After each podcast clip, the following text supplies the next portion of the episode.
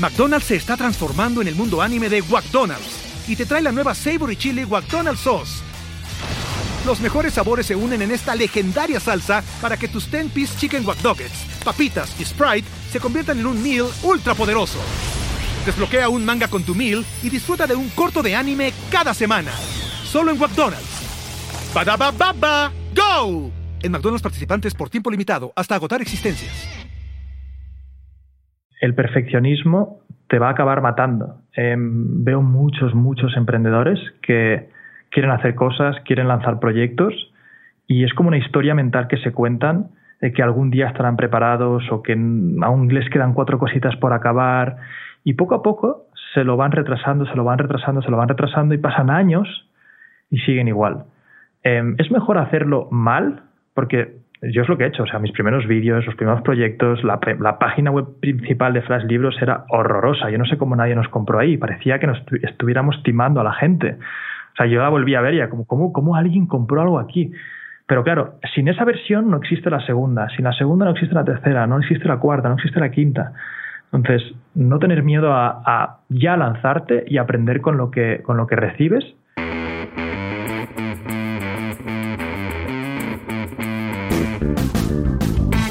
Hola a todos, yo soy Diego Barrazas y esto es Dementes, el podcast en el que me dedico a tener conversaciones con aquellos que se han atrevido a crear su propio camino y que todos los días toman acción para acercarse a cumplir sus sueños. Todo esto lo hago con la intención de desmenuzar todas sus experiencias, entender la forma en la que piensan y tratar de encontrar entre toda su historia los aprendizajes, las herramientas y la inspiración que necesitas tú para tomar decisiones y dar el siguiente paso hacia adelante. El día de hoy me acompaña Euge Oyer, un emprendedor español que está haciendo cosas muy chingonas en el ámbito de los negocios y la educación en línea. No les voy a adelantar mucho, pues justo en el episodio hablamos de su trayectoria y de los aprendizajes que ha tenido en cada etapa de su carrera, pero solo para ponerlos brevemente en contexto, Euge es fundador de Emprende Aprendiendo, una plataforma educativa en línea con más de 50 mil alumnos y ha aparecido en las principales revistas de negocio en España por todos sus logros. Hoy nos cuenta cómo llegó hasta donde está y todo lo que aprendió en el camino de todas las empresas que sí y que no le funcionaron. Así que espero disfruten muchísimo mi siguiente episodio con Euge Oyer.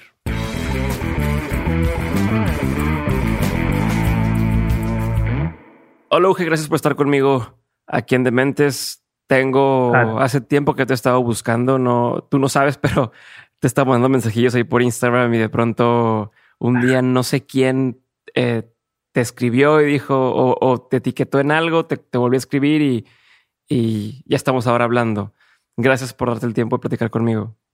Nada, es, es mi placer. Y yo ya había oído, o sea, creo que el primero en comentarme sobre vuestro podcast fue Rorro. Fue Rorro, sí. Y me insistió muchísimo. O sea, cuando Rorro insiste en algo y él pone la mano y, y vota por algo, Rorro es una persona increíble, por lo que encantadísimo de, de estar aquí. Muchas gracias. Ahí saludos a, al tío Rorro, al buen Rorro. este, quería empezar con, con algo. El otro día estuve, pues obviamente me, clavo mucho. Ya tengo tiempo viendo tus cosas, pero me clavo más en, tratar de entender pues, de dónde vienes y por qué haces lo que haces. Y me llamó mucho la atención que has tenido muchos, em, no quisiera decirle intentos de, de, emprendimiento, sin embargo, sí, porque a lo mejor no, no los no le diste seguimiento a todos, pero quisiera que a la gente que no te conoce poder ahondar un poquito más, ¿no? Este, sé que empezaste haciendo videos para YouTube y que de pronto descubriste eh, que podías enseñar a la gente a través de YouTube y luego estuviste en el póker, pero me gustaría que me contaras tú un poco más de, de, esto para que la gente entienda de dónde vienes y, cómo llegaste a, a, crear lo que es ahora Emprende Aprendiendo y estar en Forbes en los 30, abajo de 30 y ser uno de los emprendedores más reconocidos en, o, de los que enseñan también emprendimiento más reconocidos en, en, España, etcétera. O sea, yo siempre digo que, que quizá a nivel de enseñanza nuestro equipo sí que hacemos una labor muy grande, pero conozco emprendedores que, que vamos, están cambiando el mundo a niveles mucho más grandes, por lo que tampoco diría que, que soy el más reconocido, pero sí que, bueno, hemos hecho esa, esa mella en en cambiar un poco las cosas y todo ha sido al final problemas que me han surgido a mí en, a lo largo de mi vida. O sea, siempre ha sido un patrón en el sentido de que yo eh, me han gustado muchas cosas y siempre que me ha gustado algo he intentado poner el 180% de mi esfuerzo en, en, esa cosa. Y pues lo que tú decías, empecé con el tema de, del skate, empecé a hacer a patinar y nada, tuve unas cuantas lesiones, me, me caía, me fracturaba mil cosas siempre y hubo un momento que, pensé, oye, eh, voy a... Tuve una lesión de unos siete meses que fue muy dura y no quería, no quería dejar de patinar, por lo que empecé con el finger skate. Y con el finger skate, que es como el skate, pero en pequeñito y lo haces en tu casa, por lo que mis padres estaban súper contentos, porque pasé de salir a la calle todos los días, caerme, volver siempre con heridas, a, a grabarme en mi casa como hacía el skate en pequeñito. Y a raíz de ahí, pues yo empecé a ver que se podía, había otras empresas americanas que vendían productos relacionados con, el finger. Y caí en un concepto súper, eh, para mi época en ese momento yo creo que, que avanzado en el sentido de que me di cuenta de que si hubiera querido vender algún producto relacionado con el nicho en el que estaba, que era el finger skate, o sea, ni siquiera era el skate, que era algo todavía mucho más, más nicho, y si lo hubiera querido vender a mi pueblo hace 200 años esos productos, pues quizá me hubiera encontrado con una persona que quizá me hubiera comprado lo que yo tenía que ofrecerle. Pero resulta que en Internet nos agregábamos alrededor de esa pasión que era el finger skate, pues miles de personas que en diferentes pueblos y ciudades del mundo pues nos congregamos en los foros y en las redes sociales. Entonces ahí me di cuenta del concepto de decir, wow, ya no hace falta crear una solución enorme para muchísimas personas, sino que puedes agregar un nicho en Internet y, poder generar un, negocio, aunque, sea pequeño. Y la verdad es que eso fue como una primera cambio de visión de decir, wow, eh, el poder de, de, YouTube, de las redes sociales, de llegar a la gente con pasiones parecidas, creo que fue a los 18 años que, tuve un vídeo viral con medio millón de, visitas con el finger skate, como que ya se me, se me encendió una bombilla, ¿no? Aunque no, aunque no volví a ello después de muchos años, fue como mi, mi primera eh, visión del potencial de las redes sociales. Creé un mini negocio alrededor de eso, vendiendo CDs de educación alrededor del fingerboard. Eh, y luego ya lo dejé porque entré en la universidad, que eso ya fue otra, otra historia. Eso es lo que te iba a preguntar.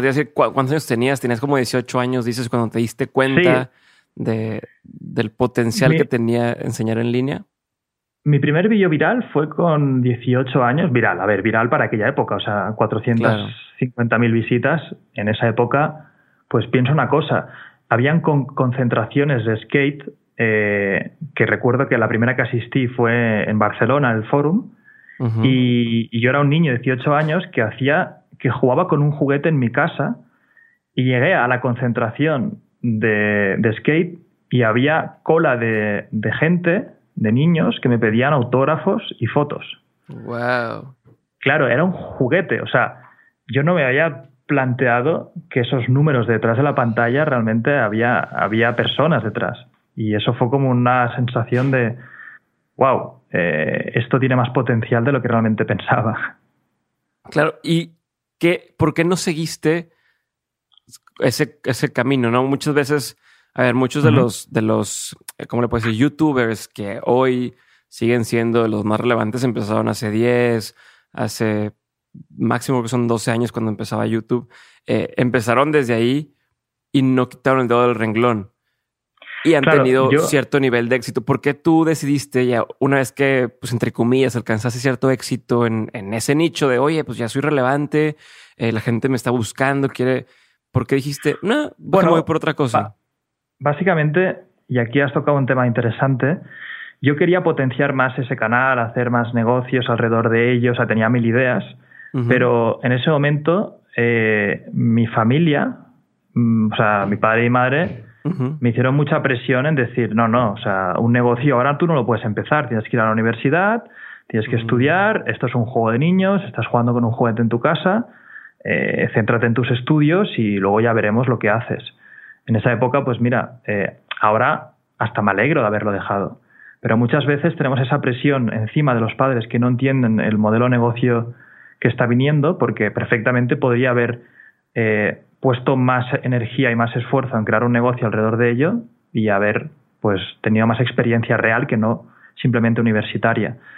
Eh, pero bueno, suerte, en el fondo suerte que fui a la universidad porque en la universidad me encontré con otro gran problema que fue que la, la educación tradicional no era lo que yo me esperaba. O sea, yo llegué a la universidad de administración de empresas y recuerdo que en la primeras, los, primeros meses me empezaron a explicar conceptos de microeconomía, macroeconomía, contabilidad, finanzas, etcétera, ¿no? Y como que me explicaban piezas de un puzzle suelto, el cual no estaba viendo cuál era la imagen final y me quedaba un poco pensando en, oye, pero ¿quién ha, ¿quién ha empezado esta empresa? ¿Por qué hay un incentivo a que estas empresas se creen? Eh, quién es la junta de directivos. Me, hablaban como de cosas, dando por supuesto muchísimas cosas, y yo veía que los estudiantes de A, por así decirlo, pues aprobaban todo porque les decían, así va la contabilidad, y esas personas pues iban a casa, estudiaban la contabilidad y lo vomitaban en el examen. Pero había otras personas como, como yo y algún otro amigo que éramos más curiosos, que era como, oye, eh, ¿pero qué es esto? O sea, ¿quién ha empezado la empresa? ¿Por qué la ha hecho? Entonces ahí fui cuando me di cuenta de que eh, podía haber un sistema educativo para enseñar este, este, mundo a las empresas mucho más interesante. Fue también en la universidad cuando empecé con el póker online, eh, que eso también está en mi historia, que dije, oye, mira, es una forma de competir, a mí siempre me ha gustado el tema competitivo, y, y yo creo que satisfacía esa curiosidad mía de seguir aprendiendo, porque el póker evoluciona mucho, tienes que leer mucho, tienes que estudiar mucho, eh, ¿Lo, jugabas, en persona o lo jugabas eh, online? No, todo, todo por internet. Al final era, es, porque el póker en persona y el póker online es como dos mundos distintos, ¿no? Uno está asociado a más tema de timbas en persona, pueden haber más trampas, etcétera. Lo otro, tema de online es eh, ahora mismo los mejores del mundo, pues son eh, superdotados matemáticos que saben de teoría de juegos como si fueran unos eruditos. Eh, y eso era un poco el mundo que me gustaba, ¿no? Empecé a comprarme libros, empecé a, comprarme cursos online acerca del tema y ahí es donde vi la mi cerebro desasoció el problema de la universidad y el, sistema educativo es que asocias el aprendizaje a un estrés. A, vale, tengo un examen el viernes, tengo que estudiar toda la semana, lo paso fatal toda la semana, vomito el viernes y, liberación por fin. Claro, yo con el póker era al revés. Estudio todos los días mi examen era jugar en las mesas, que además se jugábamos con cuatro o ocho mesas a la vez. Y en el momento de, jugar, si habíamos estudiado bien, habíamos hecho bien nuestros deberes, a lo largo del mes, pues veías una mejora en tu juego y la recompensa encima era monetaria. O sea, a tu cerebro estás diciendo, estudia más que vas a ganar más dinero. Claro, el incentivo se vio súper rápido. Y... Era muy directo, era muy instantáneo el, saber si lo que estabas haciendo era eh. lo correcto, un feedback Exacto, yo, yo, siempre digo que a, la, gente que se pone tareas inmensas, digo, oye, el loop de feedback lo tienes demasiado atrofiado, porque si te vas a poner una tarea inmensa, a lo mejor tardas dos años. Como la segmentas y haces que un loop de feedback entre más rápido, ¿no? Que, veas que estás consiguiendo cosas y hagas que tu dopamina juegue a tu favor. Claro. A partir de ahí, en la, eh, cuando acabé la universidad, eh, hice un máster en emprendeduría y management Em, y no, con esto no quiero decir, o sea, si alguien me está oyendo ya y es profesor de mi universidad, que no se crean que no hicieron un buen trabajo. O sea, yo no, nunca me critiqué a ningún profesor en concreto ni, ni a mi universidad en concreta. Simplemente entendí que los incentivos de las universidades a la hora de enseñar no eran los adecuados, porque era muy difícil para, para una universidad pagar a los mejores empresarios que te dieran esa formación. Siempre tenían que ser pues docentes que, que tenían que hacer todo lo posible con lo que tenían. Em, era más una crítica al sistema como estaba hasta ahora y una posible mejora, porque no me gusta nada criticar cuando no hay una mejora posible. Entonces, yo aún pensaba que si no me habían enseñado a empezar una empresa o a hacer mi proyecto era porque no había hecho el máster. Entonces hice el máster, con el cual me fui a Taipei cuatro meses y a San Francisco seis meses. Esa experiencia en sí de irme fuera fue increíble, pero también me volví a encontrar con una falta de, una educación fresca. Y ahí es donde, al acabar la universidad, empecé a leerme libros como Lean Startup, eh, métodos ágiles, etcétera, y, empecé a entrar en el mundo del emprendimiento. Y quiero hacer una pausa ahí y, hablar de, o sea, quiero entender, porque a mí me pasó algo similar. Dices, cuando me salí de estudiar la, de la universidad, empecé a leer este tipo de libros como Lean Startup y demás Yo estudié mercadotecnia y pasaba algo similar donde en el, en el programa o en el currículum, en lugar de enseñarnos los libros más nuevos o de los autores, de los líderes de opinión más relevantes o que más estaban teniendo impacto, nos seguían enseñando con los libros de años atrás del método clásico de la mercadotecnia y las cuatro P's. Y ahí se quedaba. Y mi queja era, oye, pero ¿por qué si estamos, si existe todo esto, está al alcance porque no hay nada no ¿Pasaba algo similar con ustedes? O sea, ¿te pasaba algo similar? Sí, o sea, yo, yo tenía una clase de... O sea, a mí se me conoce también como emprendedor y tal, pero mi verdadera pasión es el tema del marketing. Yo en la universidad siempre escogía marketing, marketing, que supongo que es lo que dices de mercadotecnia. Sí, em, marketing. aquí, aquí, lo llamamos marketing. Eh, horrible. O sea, Diego, te digo que el libro, o sea, yo escogí el marketing de primero de carrera, era exactamente el mismo que nos daban en cuarto. Pero es que el libro quizá había cambiado cuatro cosas, pero eran conceptos de cómo poner anuncios en un periódico, el briefing, eh, cómo poner anuncios en la televisión, pero ni siquiera bien explicado. Entonces, y hubo un momento que pensé, oye, ¿cómo hace marketing la universidad? Pues pone anuncios en el periódico y pone anuncios en el metro. Y pensé, ¿de verdad pensaba que ellos me iban a explicar cómo se tenía que hacer un buen marketing? Em, era absurdo. O sea, en el fondo yo siempre he pensado que el proyecto de Emprende Aprendiendo, teóricamente tendría que haberlo hecho una universidad que enseñase administración de empresas. O sea, pasar los casos de simplemente explicarlos en texto a vídeos y distribuirlos en redes sociales eh, no es un salto tan grande. O sea, eso deberían haberlo hecho una institución que enseñase administración de empresas. Eh, pero claro, esto es muy fácil decirlo porque todas las empresas tienen su burocracia y no dejan que maniobren tanto. Pero sí, sí, eran libros y conceptos súper antiguos y salí un poco decepcionado. Incluso salí pensando que el marketing no era lo mío. Pero luego ya empecé a documentarme en Internet, empecé a ver más cosas, más libros y dije, wow, esto es todo un mundo totalmente distinto al que había aprendido. Y me llama la atención eso que dices de, que emprende aprendiendo lo de haber empezado en la universidad, porque si, si, te vas al fondo de todo, pues sí, si, si el propósito real de una universidad fuera o de la licenciatura en administración sea quiero tener a las personas lo mejor preparadas posibles para que hagan sus negocios o administren bien empresas, pues eso sería lo que estuvieran buscando hacer, ¿no? O sea, si fuese fue el propósito final, pero al fin de cuentas creo que el propósito de la empresa es cómo le hago para graduar más personas claro. para que vayan a las empresas y entonces es como este máquina de producir nuevos empleados. Bueno, a ver, o sea, yo, yo creo pensar que hay universidades de todo tipo. Cuando atacamos al colectivo universidades, pues habrán universidades que lo hagan mejor, universidades que lo hagan peor.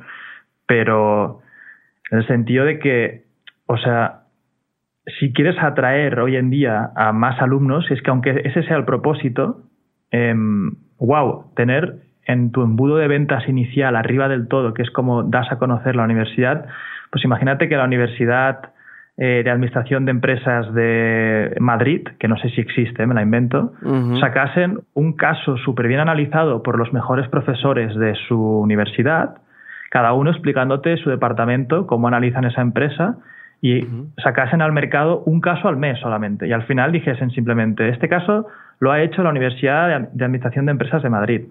Solamente eso, ya estarías dando un reconocimiento de decir, wow, por lo menos saben enseñar saben analizar una empresa. Em, pero bueno, tampoco quiero dar tantas ideas por si ahora me está escuchando una universidad y quieren hacerme la competencia. Más bien que, te, busquen para hacer consultoría y que les ayudes a...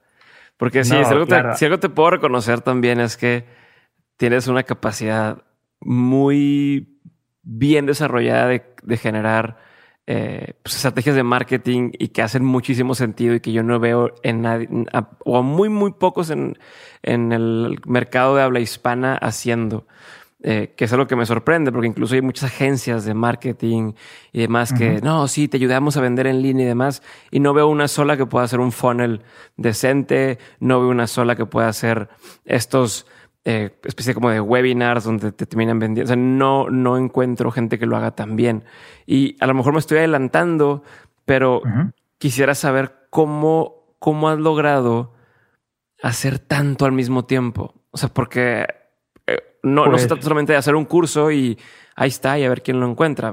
Hacer un curso en línea implica un montón de cosas y hacer una academia implica un montón de cosas y quisiera saber cómo le has hecho para organizar todo esto y, y que surja.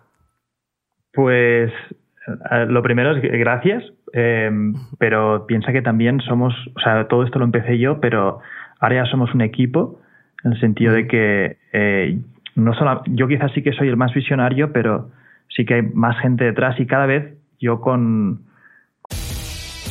McDonald's se está transformando en el mundo anime de McDonald's y te trae la nueva Savory Chili McDonald's Sauce los mejores sabores se unen en esta legendaria salsa para que tus 10-piece chicken wack papitas y Sprite se conviertan en un meal ultra poderoso. Desbloquea un manga con tu meal y disfruta de un corto de anime cada semana. Solo en McDonald's. baba ¡Go! En McDonald's participantes por tiempo limitado hasta agotar existencias. Con las ganancias, por así decirlo, de, nuestros negocios, intento invertir más en equipo, en más formación, en más gente, y eso ayuda mucho lo otro es que no dejamos de, pensar que Internet acaba de salir. Em, el marketing evoluciona súper, súper, súper rápido.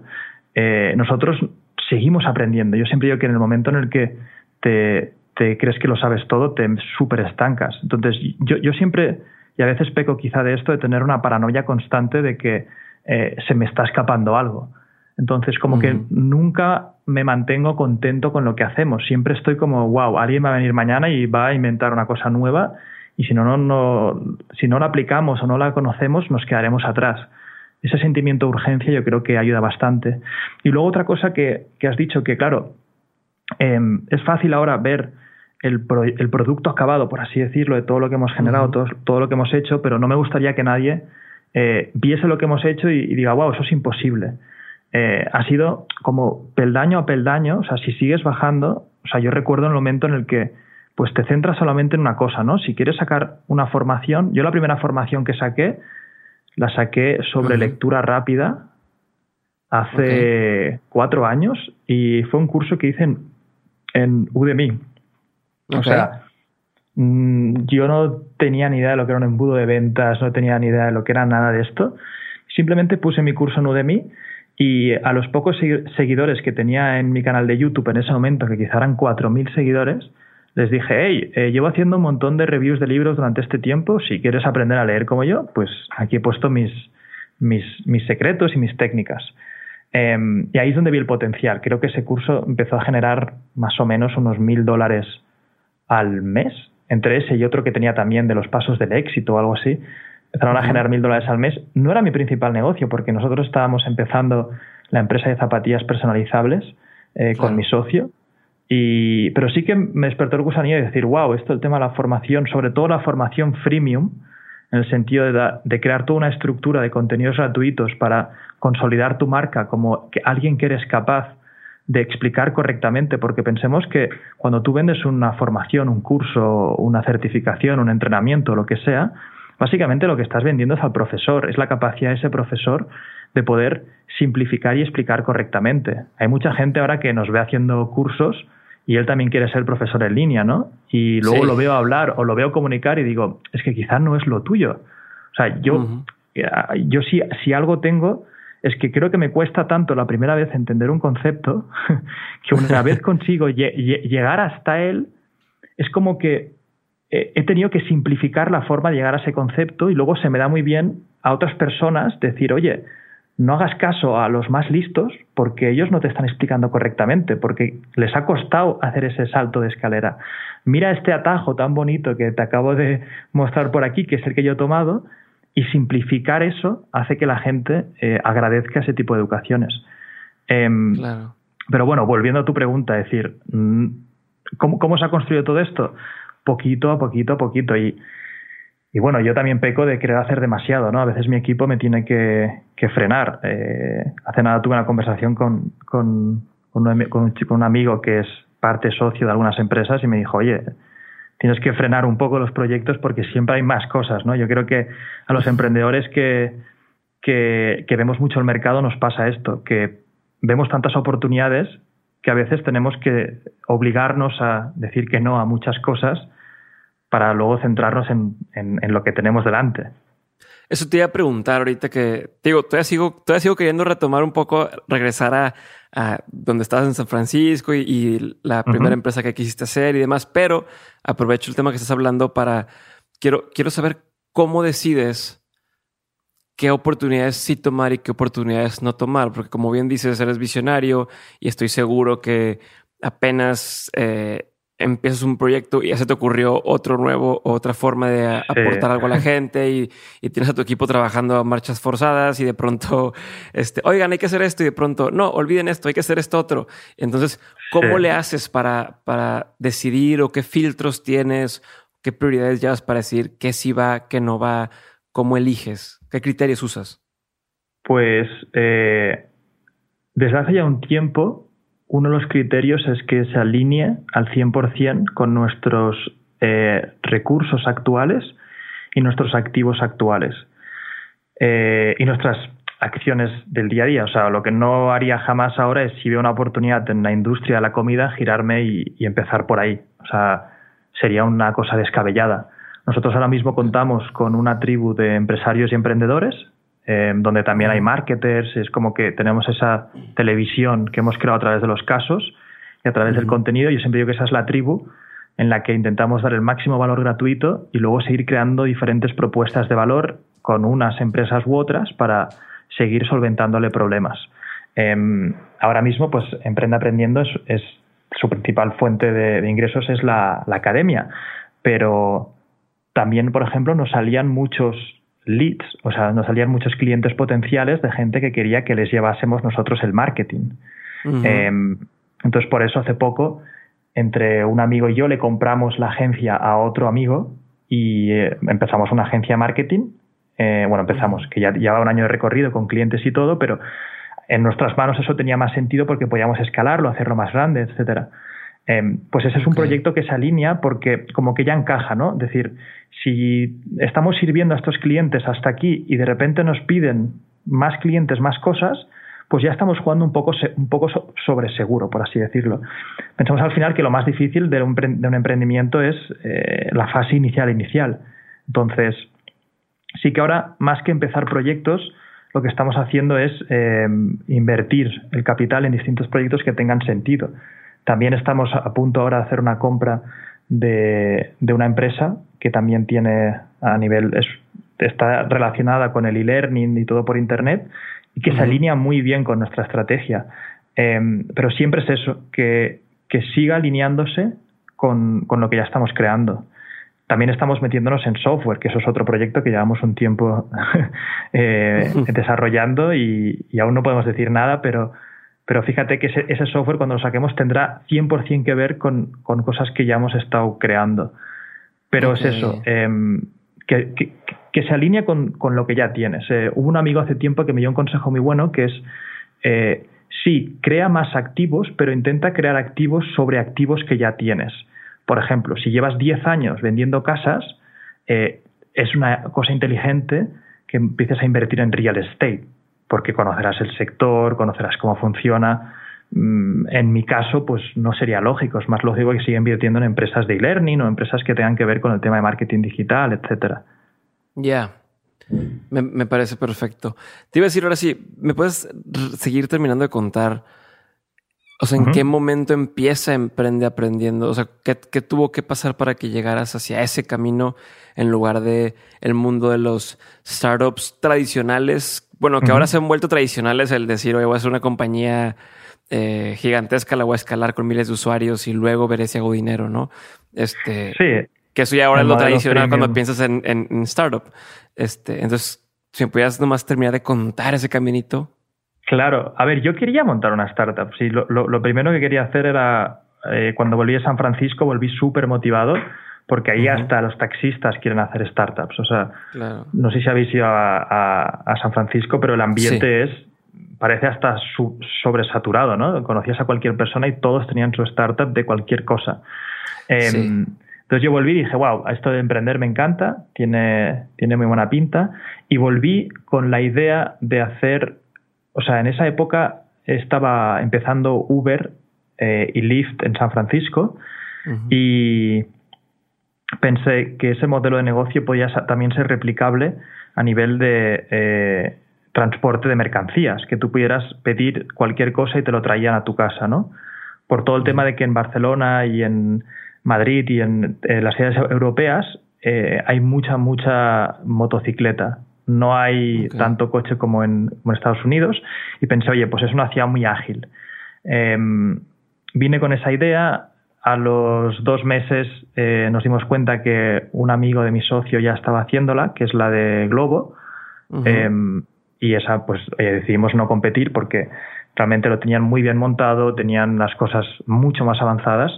Y este tipo de empresas, luego con los años me he dado cuenta de que aparte de tener un equipo brillante, aparte de tener un fundador que sea un capitán realmente bueno, etcétera, em, requieren de muchísimo capital. O sea, la, quema de caja es una locura durante muchos años, te hablo de hasta 5 o 10 años perdiendo dinero, para eso, para crearse una buena red donde luego tienes eh, unas barreras de entrada muy fuertes.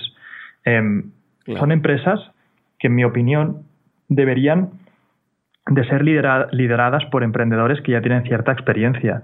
Eh, hay todo tipo de casos. Hay gente que es su primer emprendimiento y tiene los mentores adecuados, personas adecuadas a su lado y consiguen hacerlo, pero es una empresa que tiene mucho riesgo implicado. Entonces intenté empezar a hacer más empresas de este estilo que no tuvieron éxito, desde una red que conectaba artistas con espacios, eh, bueno, mil cosas. Y en el proceso eh, tuve la suerte de conocer a Antonio Barros, que es el presidente de Intercom, que Intercom fueron los que invirtieron en Infojobs, eh, eh, Softonic, Bodas.net, bueno, un montón de empresas de Internet. Y él me dio bastantes consejos en el sentido de, oye, hay empresas, las de clasificados y mercados así, que son mucho más difíciles, quizás mejor empezar por algo donde vendas algo. Y es donde me lancé a la piscina con lo del e-commerce de zapatillas personalizables que fue toda una odisea. O sea, hice todo lo que no se tenía que hacer. Eh, planes de empresa desmedidos. Sí, sí, una locura. O sea, compramos maquinaria. Eh, claro, en el plan de empresa poníamos, ¿cuánto vamos a vender zapatillas en, los primeros tres meses? Pues no sé, en vez de plantearte que era algo realista, es cuánto te apetecía vender. Pues vamos a vender mil zapatillas. Pues claro, como vamos a vender mil zapatillas, vamos a comprar, vamos a alquilar un almacén. Porque claro, ¿dónde vamos a almacenar estas zapatillas? Y claro, si vamos a vender mil zapatillas es mejor comprarse la máquina y no delegar el trabajo a otra imprenta de fuera porque nos saldrá más barato. O sea, son todas suposiciones que haces eh, en base a unos planes financieros, un plan de empresa, que para mí es un, método que, está anticuado, pero es que a mí es lo que me habían enseñado en la universidad. O sea, yo estaba haciendo los pasos exactos de primero plan de empresa, luego tal, luego no sé qué. Y claro, resulta que salimos al mercado y, y el mercado pues nos dijo que ese producto a ese precio no lo, no lo quería. Em, aparte que tampoco sabíamos mucho cómo vender por internet y todo ese rollo. Pero nada, tuvimos que pivotar muy rápido, hicimos una empresa de relojes personalizables que en una semana ya lo teníamos en internet y esta vez no compramos nada de inventario. O sea, hicimos unos mockups, que es como una forma eh, de enseñar el reloj sin que lo tengas por internet. Entonces, eh, pusimos anuncios y vendimos un reloj ese fin de semana. Y le dijimos a esa persona que no teníamos el reloj, pero muchísimas, porque eh, eso nos había acabado el, el, inventario, pero que sí, por favor, nos podía dar feedback. Y nos dijo, oye, pues me hubiera gustado ver esto, esto, esto y esto. Entonces, con ese feedback ya hicimos la primera compra de 100 relojes.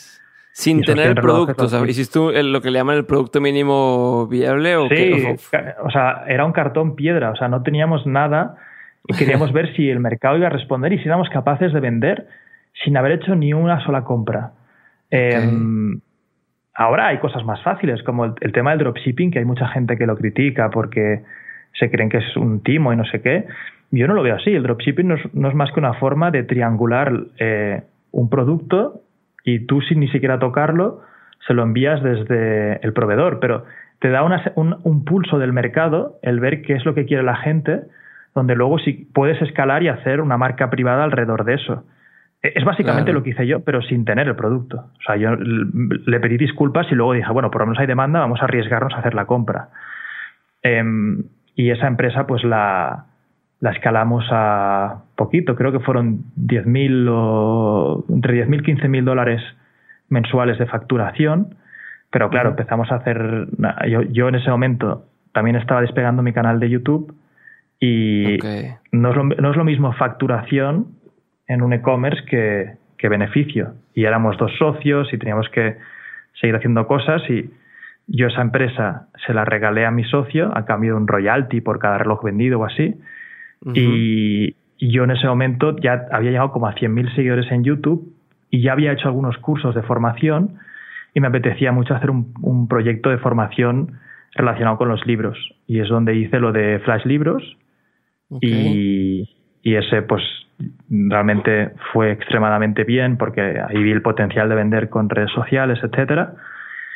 Y nada, a partir de ahí, después de como un medio año, un año, me di cuenta de que realmente el mayor problema que había tenido en mi vida había sido el tema de la educación empresarial y decidí empezar Emprende Aprendiendo, que fueron, o sea, Emprende Aprendiendo lo empecé como si fuera un lean startup. En vez de decidir voy a hacer los cursos, voy a intentar venderlos, eh, voy a primero crear un contenido increíble, que eran los casos de empresa, para ver si tengo capacidad de generar una comunidad y un tráfico, y luego ya veremos cómo se monetizará. Em, y eso, pues, estuve como medio año creando casos de empresa. Tuve la suerte de que uno en Facebook viralizó el de caso de Zara. El de Zara, ajá. Sí, como así, 10, 10 millones de visitas, o ya, ya no me acuerdo bien. Y luego en YouTube también el de Netflix llegó como a dos millones de visitas o así. Y se empezó a crear esta comunidad porque yo creo que es eso. En el mercado hacía falta, en el mercado de, contenidos, creo que hacía falta una visión más eh, entretenida del mundo empresarial. Los contenidos que habían eran como muy de teoría y punto, ¿no? Y eso iba bien para la gente que ya, ya le gustaba el mundo empresarial. Pero mi idea con Emprende Aprendiendo siempre ha sido abrir el mundo de la empresa a gente nueva. Eh, por eso los casos de empresa, porque te estamos contando una historia sobre Zara y al final sin querer has aprendido algo sobre negocios. Yo creo que ese es un poco el, gancho. Y, nada, lanzamos Silex, creo que fue el primer programa de, de emprendimiento el diciembre de 2017. Fue, bastante, fue realmente exitoso y a partir de ahí empezamos a reinvertir en más programas, traer más profesores y esa es un poco la idea. Y ahora estamos en la transición de intentar sacarme a mí de la ecuación mucho más. Em, aún sigo, obviamente sigo, sigo siendo profesor y sigue siendo profesor, pero haciendo los procesos más, más escalables, porque al final yo creo que es eso, en el momento en el que tú eres un cuello de botella, eh, es una injusticia para la empresa. Entonces, eh, la idea es esta, crear ciertos procesos donde esto pueda seguir creciendo y creciendo sin, sin que dependa de que yo haga los cursos, ¿no? Si en el fondo empezó todo esto para que Emprende Aprendiendo te traiga los mejores formadores ahí fuera sobre las temáticas que damos. Hola, soy Diego otra vez y ya sabes que en menos de un minuto regresamos con el episodio, pero antes quiero hacerte una recomendación. Si estás escuchando este podcast, existe una gran posibilidad de que seas el tipo de persona que esté involucrada en muchísimos proyectos al mismo tiempo, que busca formas de ser más creativa, que sabe que su salud es clave y que no solamente sueña con hacer cosas chingonas, sino que ya las empezó a hacer. Si, si eres ese tipo de persona de la que estoy hablando, entonces te recomiendo que pruebes Hack de Nutrox, un suplemento que a mí me ha ayudado a mantenerme al 100 y que tiene a mis amigos preguntándome que cómo es posible que me rinda tanto el día. Tomar hack a mí me ha servido para entrar mucho más rápido en ese estado de flow, o al menos es la forma más fácil que encuentro yo para describir cómo me siento. Y si alguna vez te has sentido así, entonces ya sabes a lo que me refiero. Si no, entonces pruébalo para que veas de lo que estoy hablando. Nutrox.com, n o o t r o x.com y usando el código de descuento de mentes obtienes un descuento del 20% en tu primera compra. Así que ya lo sabes, chécalo y seguimos con el episodio. Buenísimo, me encanta. Y antes de pasar a las preguntas así concretas, tengo un par de preguntas sobre esto que me acabas de contar. Y lo primero es, ¿cuánto tiempo pasó de que empezaste a hacer este contenido en, en, YouTube? Que decías, oye, yo empecé mi canal de YouTube a empezar a vender cursos en línea o formaciones en línea. Pues el canal de YouTube, o sea, yo tengo ahora mismo los dos canales de YouTube, que es Euge Oyer que tiene más o menos medio millón de seguidores, y Emprende Aprendiendo, que estamos a punto del millón.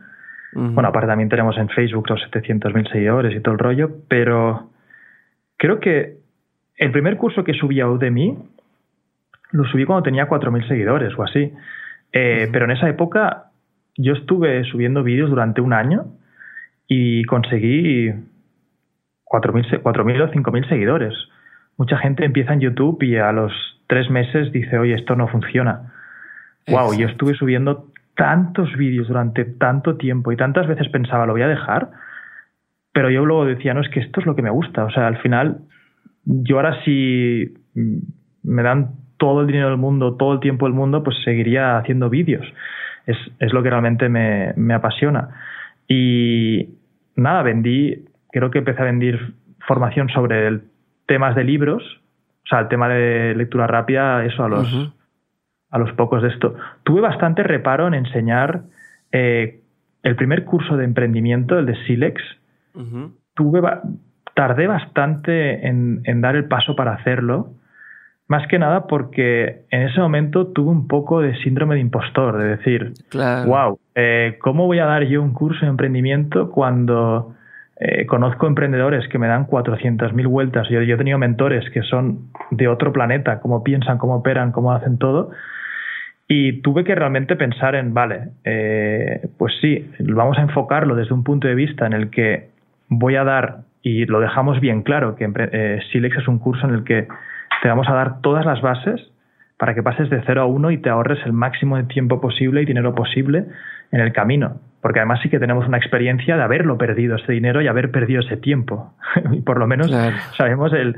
Eh, o sea, yo tengo esas lecciones grabadas en sangre y, y, estoy mucho tiempo pensando en qué me hubiera dicho, cómo me lo hubiera hecho, qué hubiera hecho esto así, esto. Entonces, sí que fue un proceso de decir, vale, eh, en esto sí que somos expertos. Además, a esos mentores de los que te hablaba, hay gente que está en, el, en mi camino, eh, les hice entrevistas para que también saliesen en la, en la formación eh, y, es un curso que además hemos ido actualizando, o sea, le damos mucha importancia a eso, a que cuando entres en algunas transformaciones eh, percibas mucho más de lo que te hemos prometido. Yo creo que eso es una forma interesante de fidelización, porque al final pensemos que si quieres vender un curso y ya está, pues está bien, eh, sacarás X dinero y quizá tendrás clientes más o menos satisfechos. Pero si quieres crear, una empresa y, un legado a largo plazo, que es un poco nuestra idea, eh, es más interesante que esos clientes repitan. Entonces, de nada serviría que hubiéramos creado una formación horrible, porque entonces la gente hablaría y no compraría los siguientes eh, productos. por, por suerte, la verdad es que los testimonios y gente que ha salido de ahí están extremadamente contentas y, aparte, que esto es algo que yo siempre que no lo veo en gente que hace cursos online me pongo nervioso, eh, tenemos siempre unas garantías súper fuertes. Tenemos 30 días de evolución garantizada en todos nuestros cursos y sin preguntarte si lo has hecho o no lo has hecho. Lo único que te preguntamos es en qué podemos mejorar. O sea, si te estás yendo, pues será por algo. Muchas de las respuestas es porque no tienen tiempo o porque no es exactamente lo que estaban buscando y las devoluciones realmente no son tantas, pero es algo que nos, nos eh, identifica, ¿no? Porque pones el incentivo en, las, en la empresa en que las formaciones sean actualizadas y sean de la mayor calidad posible. Porque si no, pues mira, simplemente pues transaccionas con la gente y ya, ya está. Me, encanta. Y te preguntaba eso del tiempo por, por, lo mismo que dijiste, que mucha gente eh, quiere empezar y que de un día para otro está donde estás tú, ¿no? Entonces, eh, claro. Justo por eso preguntaba, porque creo que que es un proceso y, lleva tiempo y quería saber de tu Pero Yo no, yo no creo que, tengas que tardar mucho en vender. O sea, yo, por ejemplo, Emprende Aprendiendo desde el minuto uno que lancé el primer vídeo en Internet, yo ya dije a la gente que esto era una academia y que tenía las pretensiones de vender formación. Porque me di cuenta que muchos youtubers, eh, que a lo mejor hayan conseguido un millón de seguidores, de repente de un día para otro dicen, oye, ahora comprarme esto. Y el público se les echaba encima. Eh, una, buena solución para ellos es decidir eh, quién eres. Por ejemplo, si eres un e-commerce y estás vendiendo, no lo sé, sillas y haces, creas una tribu alrededor. Imagínate que vendes sillas para despachos. Oye, pues sería interesante crear una tribu alrededor de la gente que, que vende, eh, que, que, está en despachos, ¿no? Pues puedes solucionarle problemas, crear cosas entretenidas, pero ya de primeras sí, que eres una empresa que vende sillas, o sea, no, no, no tienes por qué ocultarlo, ¿no? Y, vender desde primeras, si tienes claro, tampoco lo veo tan malo. O sea, vender no deja de ser una habilidad que se mejora con el tiempo. De la forma en la que vendo ahora yo o vendo ahora, vendía al principio, no tiene nada que ver. Entonces también es algo que yo creo que se tiene que, ir perfilando. Me gusta. Que es una pregunta más relacionada con todo esto que platicaste y mencionabas de, mm, de este Antonio Barros, ¿no? ¿Cómo, o sea, que fue tu mentor y demás? ¿Cómo le haces? Porque creo que muchos tenemos esa misma duda de cómo le hago para tener acceso a estos mentores, y especialmente cuando voy empezando. ¿Cómo te das con, con gente así? ¿O cómo, cómo, puedes tener acceso a, gente que ya tiene mucho más experiencia que tú? Es, es una muy buena pregunta y, y, yo con Antonio, o sea, he tenido muchos más mentores. Antonio, por así decirlo, es el, el, que más me marcó en su época cuando, cuando tenía tantas pájaros en la cabeza, por así decirlo. Eh, y yo tuve muchísima suerte con él. Yo simplemente me, mi, mi, tío era amigo suyo y me dijo, oye, tú que estás en tema de empresa y tal, te lo puedo presentar un día. Y eso sí, cuando fui a la reunión, eh, fui con mucha humildad por delante. Mucha gente cuando se encuentra con posibles mentores quieren impresionarle y quieren decirle lo mucho que han hecho para que el mentor diga, ah, eh, él es un, es muy bueno haciendo marketing o muy bueno haciendo tal. Eh, no, lo que tienes que hacer es em, estar dispuesto a escuchar, estar muy abierto a nuevos conceptos, eh, callar mucho y, escuchar más, porque pensamos al final que un empresario de este calibre, eh, no digo que sea el caso de Antonio, pero cuando, cuando eres un empresario, sueles tener muchos problemas y muchos conceptos que luego vas a casa y quizá tu familia no quiere hablar de esos conceptos y esos problemas. Eh, por lo tanto, tienen muchas ganas de hablar de sus cosas con gente. Si encuentran a alguien que es capaz de escuchar y tiene entusiasmo por lo que le estás contando, eh, de repente verás que hay una conexión muy grande. Una, porque se van a sentir reflejados en, ti cuando eran más jóvenes. Y, y, otra, que por fin alguien les escucha que no sea su familia, sus amigos o, o, sus empleados que tienen que escucharles sí o sí. Muchos emprendedores de estos lo que tienen también son como masterminds, donde se juntan con otros emprendedores para poder escucharse unos a otros los problemas. Entonces, eh, no, no, hay que pecar de intentar impresionar, sino dejar, hay, que dejarse impresionar por el mentor. Yo creo que sería la forma de, de ponerlo. Y luego para llegar a ellos, yo siempre digo que pienses, hay un libro muy interesante que es, em, ah, no me acuerdo el nombre, eh, Nadie nos entiende y no sé, bueno, ahora no me acuerdo, luego si quieres te, lo mandaré, pero el concepto principal que, decía era que habían hecho un experimento como una fórmula para ver em, cómo llamar la atención de gente con mucho poder y que tenían muy poco tiempo. Y mucha gente pues se piensa que es haciéndole la pelota o intentando impresionarle, como te decía antes, y diferentes métodos para, para que esa persona les haga caso. Pues no, se han dado cuenta que la mejor forma para llamar la atención de alguien con mucho poder es averiguar cuáles son sus incentivos, en plan, hacia dónde quiere ir esa persona. Imaginamos que esa persona quiere ir del punto A al punto B y tú al presentarle, al presentarte con esa persona, simplemente tienes que presentarte en la primera fase como un facilitador de pasarle del punto A al punto B. Imaginemos que ese empresario tiene muchas ganas de expandirse a Francia. Tú lo que tendrías que hacer es decir, oye, mira, tengo un contacto, si es que lo tienes, ¿eh? tengo un contacto en Francia que te podría ayudar a abrir mercado en este sector, etcétera. Eso hace que por fin se centren en ti. A mí me llegan muchos mensajes. Eh, oye, este mensaje es muy importante. Quiero que hagamos un Skype para solucionar una duda. Eh, como tengo mil dudas de mis empleados, tengo mil dudas de diferentes personas, no estás por encima de, la lista. Ahora, si ahora mismo necesito un filmmaker y me aparece alguien que es extremadamente bueno en vídeo y me dice, mira, Euge, este es mi vídeo nuevo que estoy editando, este es mi trabajo y quiero hacer una prueba contigo y editar de los primeros tres vídeos gratis y a partir de ahí vemos qué tal. ¡Wow! Acabas de insta llamar mi atención. Claro. O sea, hacer un research eso, es lo que eso, es lo que yo veo. Lo mismo que acabas de decir me pasa idéntico. Y lo estás es lo peor, pero, pero, cuando te dicen, no, o sea, y lo peor porque no, no sabes qué hacer con esa información cuando te dicen, oye, tengo una idea buenísima, quiero discutirla contigo. Claro. Pero, pero no hay nada, es una idea y te dicen la idea de algo que has pensado 30 veces y quizás que ahorita no tengo tiempo de implementarlo, pero no es, te facilita implementarlo o, o ya lo implementamos, es, se me ocurrió algo.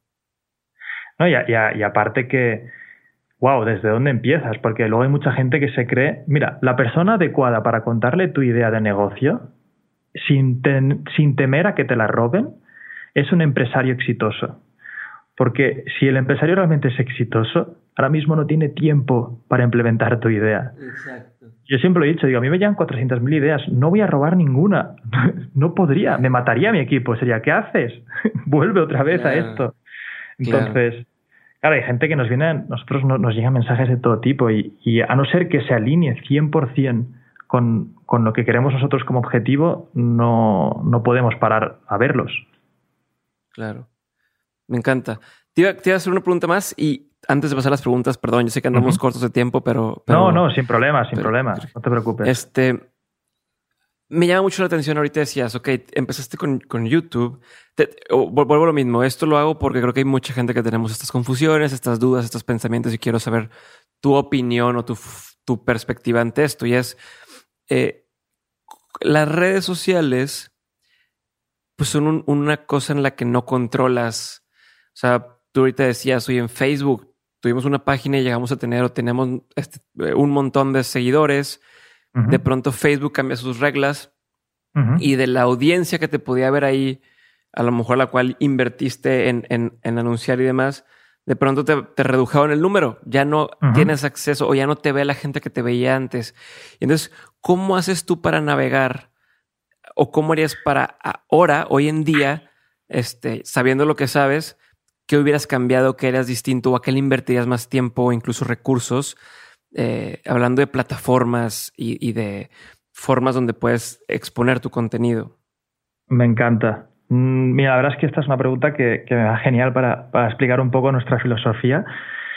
Y es que nosotros, por ejemplo, yo desde que empecé todo el tema de las redes sociales, eh, esta paranoia que te explicaba antes constante, yo tenía solamente el canal de Oyer y me di cuenta de que no era suficiente, o sea, no, era suficiente atención con un solo canal en el que de vez en cuando yo subía un vídeo. Entonces eh, decidí diversificar lo que sería la atención. Al final pensemos una cosa, eh, lo único verdadero que acaba pasando es el tema de la marca.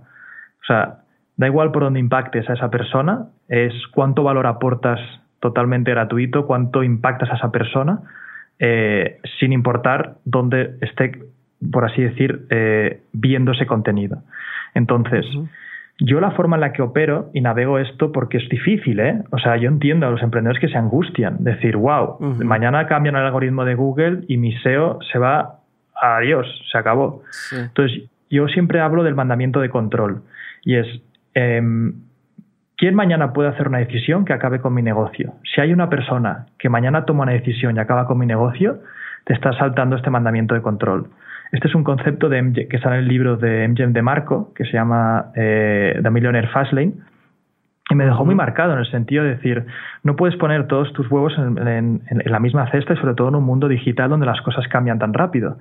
Entonces, la idea sería, eh, enfócate en, unas plataformas core, por ejemplo, en nuestro caso en Emprenda Aprendiendo sería YouTube y, Facebook, pero claro, a la que Facebook cambió completamente su algoritmo, nos destrozó. O sea, te hablo de que cada vídeo tenía unas de media 3 millones de visitas y hoy en día llegan a 50.000, 100.000, claro. 200.000. Pero no está absolutamente igual, porque en el momento en el que cambia eso, se abren otras oportunidades. O sea, yo siempre digo que es como que acaban de cerrar una puerta, pero se acaba de abrir una ventana en la habitación. Entonces, como emprendedor tienes que estar siempre buscando cuando cierren puertas qué ventana acaban de abrir.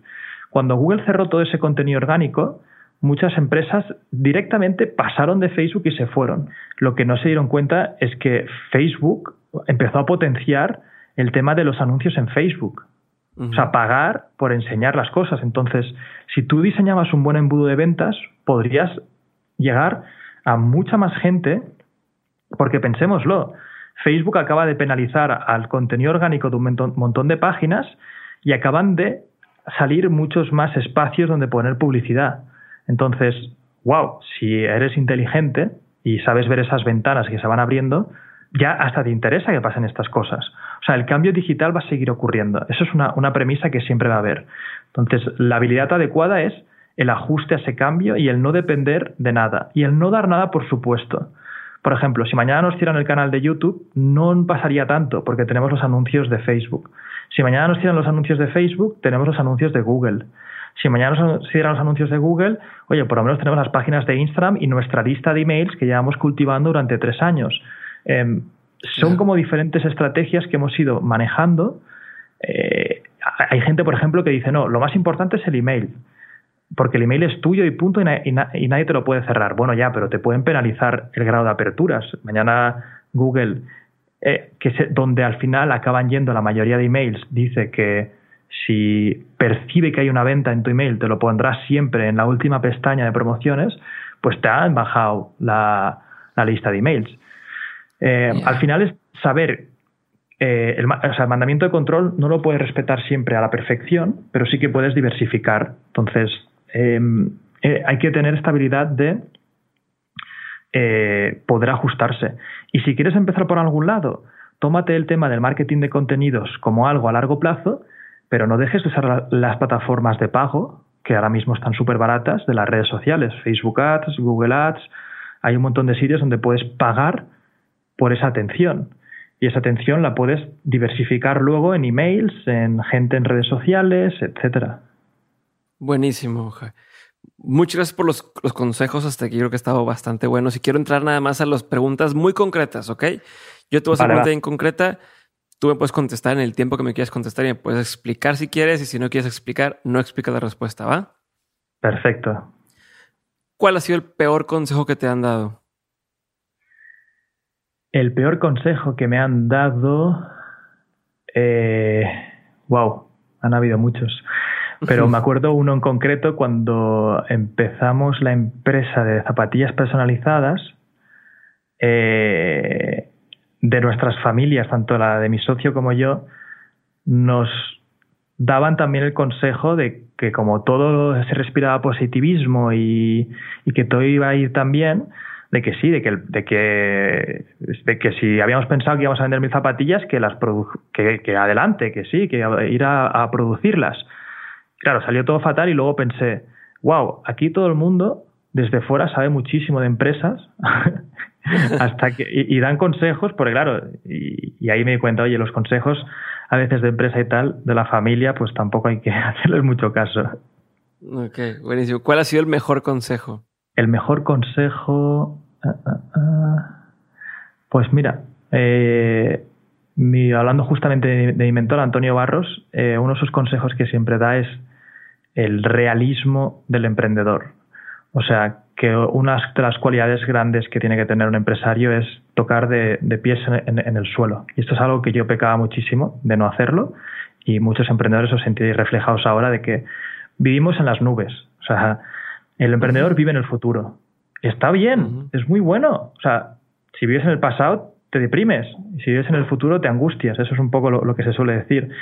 Pero nos hemos de contrarrestar con un poco más de realismo, ¿no? De poner los pies en el suelo, de, que no todas las ideas son increíblemente buenas y van a funcionar y, y hacer como una balanza. Muy bien. ¿Qué opinión tienes que poca gente comparte contigo? Qué buena, esta pregunta es de Peter Thiel. Me encanta. Pues mira, esta pregunta la hago muchísimo. Eh, a ver, así rápido te diría eh, que los humanos en el futuro no trabajaremos en absolutamente nada. Esta es una de las ideas que se me viene a la cabeza. Eh, desde te hablo de política, creatividad, todo eso pasará a un segundo plano. obviamente lo van a llevar las máquinas con algoritmos súper potentes. Y los emprendedores que sepamos cómo aprovecharnos de eso, pues hay oportunidades enormes. Em, pero la pregunta me encanta. Además, yo creo que invertir de forma efectiva o empezar emprendimientos de forma efectiva siempre están basados en la información asimétrica. Y están basados en la pregunta que acabas de hacer. Cuando inviertes en algo, si todo el mundo supiera que esa inversión es correcta, no sería rentable. De acuerdo. es, buenísimo. El libro from, from, Zero to One, ¿no? De 0 a 1 de, Pure Thiel. Buenísimo. ¿Qué es lo que la gente no sabe de ti que si supiera le sorprendería? Hmm. Esa también es buena. Y aparte, claro, como me encanta tanto el storytelling, casi todas las historias vergonzosas o lo que sea, ya lo he, A ver, algo que quizá no, he dicho ni he hecho mucho hincapié, eh, que es algo que, me marcó mucho de pequeño, es que a los 19 años yo perdí a mi mejor amigo en un accidente de coche. Eh, tengo un pánico increíble a, conducir y sobre todo conducir pues con sustancias porque el que iba en el volante que, que acabó teniendo el accidente con mi amigo, el, o sea, mi amigo se chocó contra alguien que había, había bebido alcohol.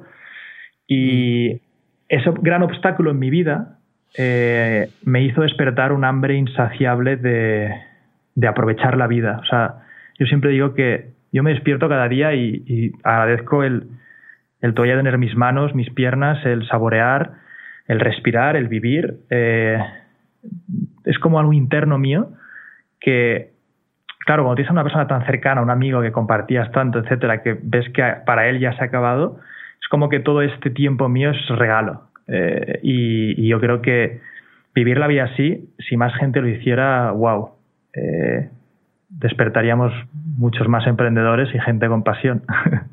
De acuerdo. Siento mucho lo de tu amigo, pero de acuerdo al aprendizaje que, te llevaste de esto, estoy, completamente en el mismo canal que tú y, y lo que Sí, no, y aparte ya pasó hace mucho, es algo que, que ya está en el corazón, pero es eso que mucha gente se atrapa, a, veces están estos obstáculos de situaciones que parecen súper difíciles y, hay gente que tiene cosas en la vida que son horribles. Eh, pero siempre creo que de ese obstáculo, de ese semáforo que te ha puesto la vida, eh, siempre se puede salir hacia adelante y más fuerte. Y además, precisamente por eso, puedes llegar a hacer más cosas. Bien. Euge, ¿qué te da mucha curiosidad el día de hoy? ¿Qué es algo en lo que piensas bastante?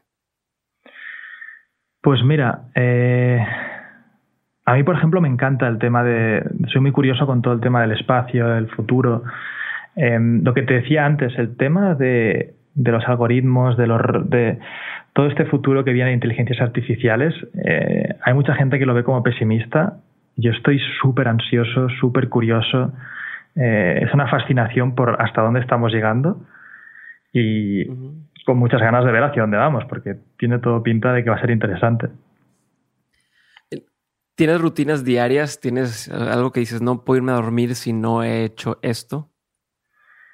Eh, últimamente sí, en gimnasio sobre todo, eh, cada semana voy unos cinco días a la, semana al gimnasio.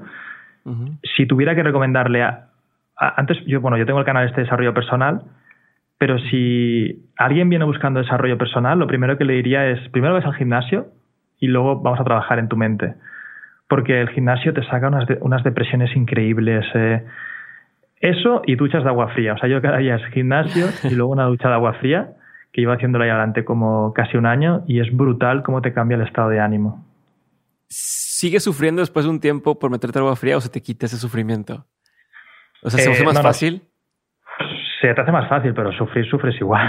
o sea, siempre es lo mismo, ¿no? Eh, es algo difícil que además es como que entrenas a tu cerebro a hacer algo que no te apetece nada en el día. Entonces, como si ya entrenas a tu cerebro a, oye, si he hecho esto, he ido al gimnasio, pues lo siguiente ya es, es fácil. Bien, ¿cómo recargas eh, pila, cuando te sientes overwhelmed, cuando es, a veces es demasiado la saturación del trabajo, ¿cómo le haces para recargar baterías? Pues mira, tengo la suerte de tener un grupo de amigos realmente increíbles y a mí pues me encanta mucho. Ah, ¿Hablas de en, el día a día o de vez en cuando? Eh, en el día a día de vez en cuando, o sea, no sé si de pronto de tanto trabajo, tanto estrés, tanto te sientes decaído, te sientes abajo. Y sí, a mí. ¿Qué, estrategias usas para levantarte? A mí, por ejemplo, eh, el trabajo me, va como por épocas. Hay momentos en los que soy súper productivo y tengo un objetivo en mente y no, necesito descansar. Y luego sí hay momentos que estoy mucho más tranquilo y a veces pues me gusta eh, viajar con amigos o sin. Si viajo solo, me encanta pues llevarme algún libro o algo para aprovechar y eh, no sé, me llevo tres libros y un curso donde aprovecho, me aíslo de todo y, me pongo a pensar por mi cuenta. Y otra también es eh, viajar con amigos a sitios interesantes y, desconectar completamente del trabajo. Buenísimo. Un par de preguntas más.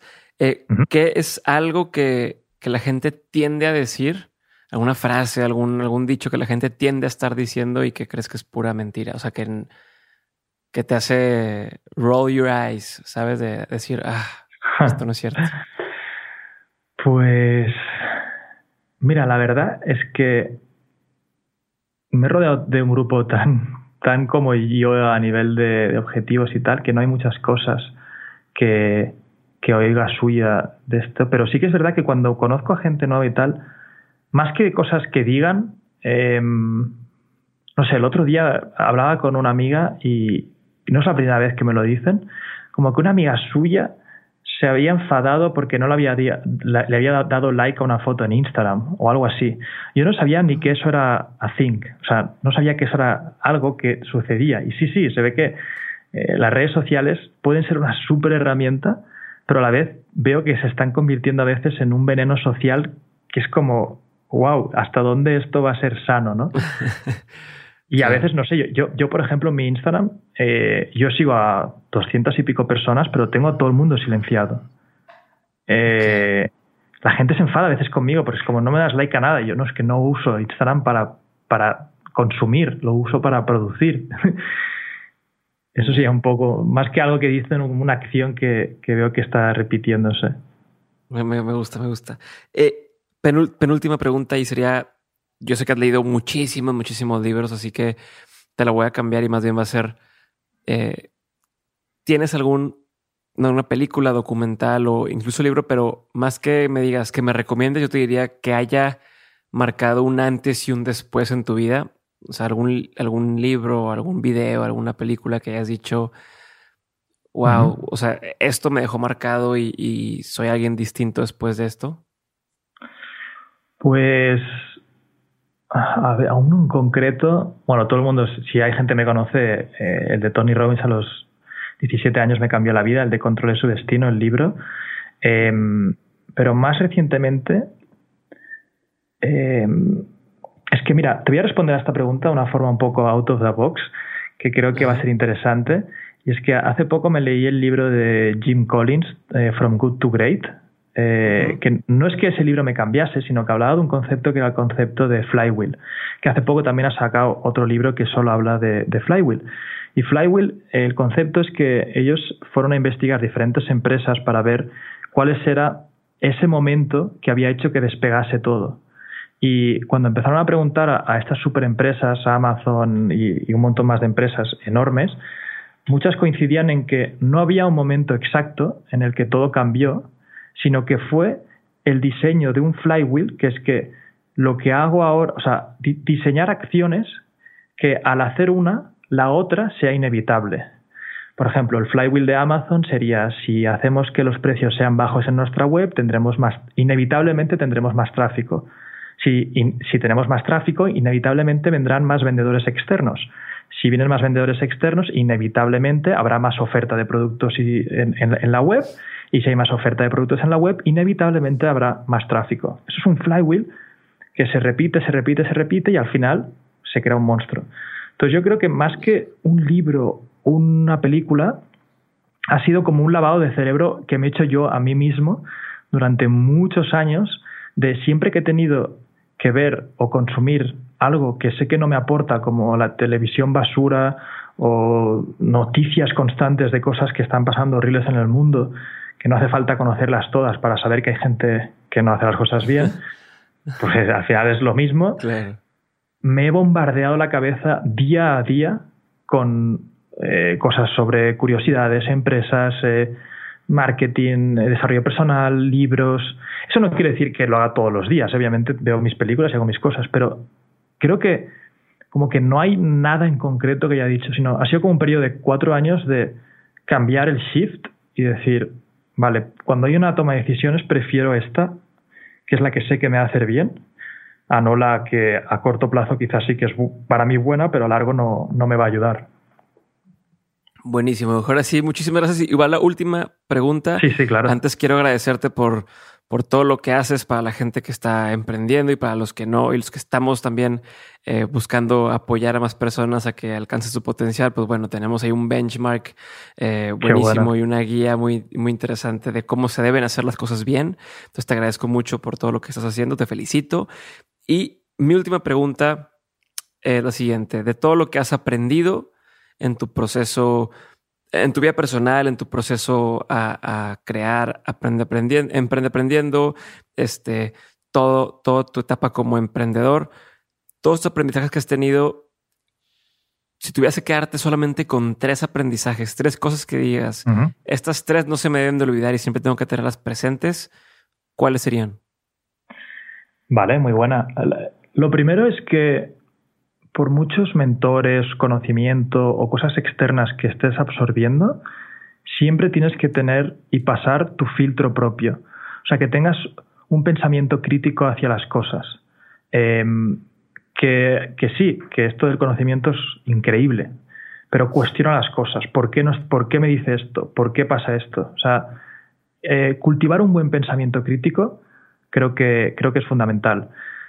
Luego, otro planteamiento es que el perfeccionismo te va a acabar matando. Em, veo muchos, muchos emprendedores que quieren hacer cosas, quieren lanzar proyectos y es como una historia mental que se cuentan de que algún día estarán preparados o que aún les quedan cuatro cositas por acabar y poco a poco se lo van retrasando, se lo van retrasando, se lo van retrasando y pasan años y siguen igual.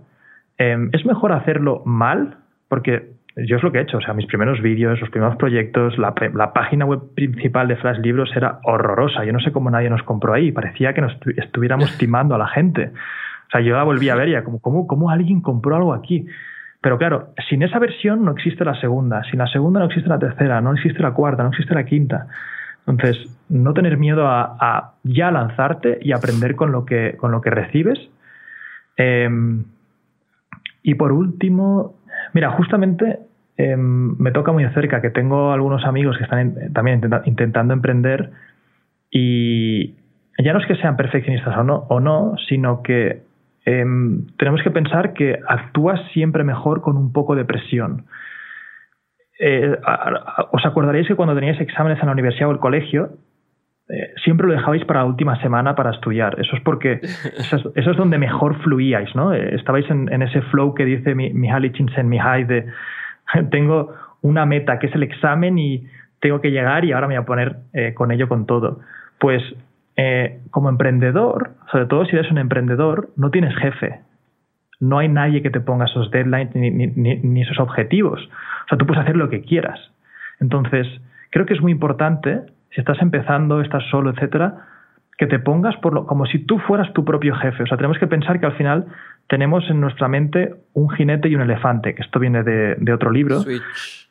Del, exacto, de Switch, de Dan Heath Ajá, buenísimo. Em, claro, y te dice, tú tienes por un lado un, jinete que es el que toma las, está pensando en todo lo, increíble que vas a hacer, y luego el elefante que va muy lento y le cuesta. Entonces, ponte unos objetivos y unas fechas.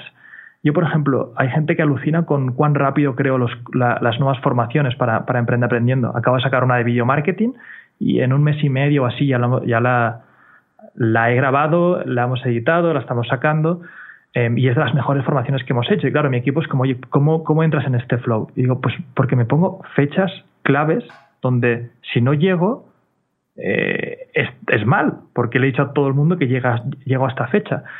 Entonces, ponte fechas, ponte límites, trabaja muy bien con tu tiempo em, y eso va a hacer que al final eh, vayas avanzando. Porque es que te digo, si no pasa el tiempo y parece que tienes muchas cosas en la cabeza, pero no hay nada real.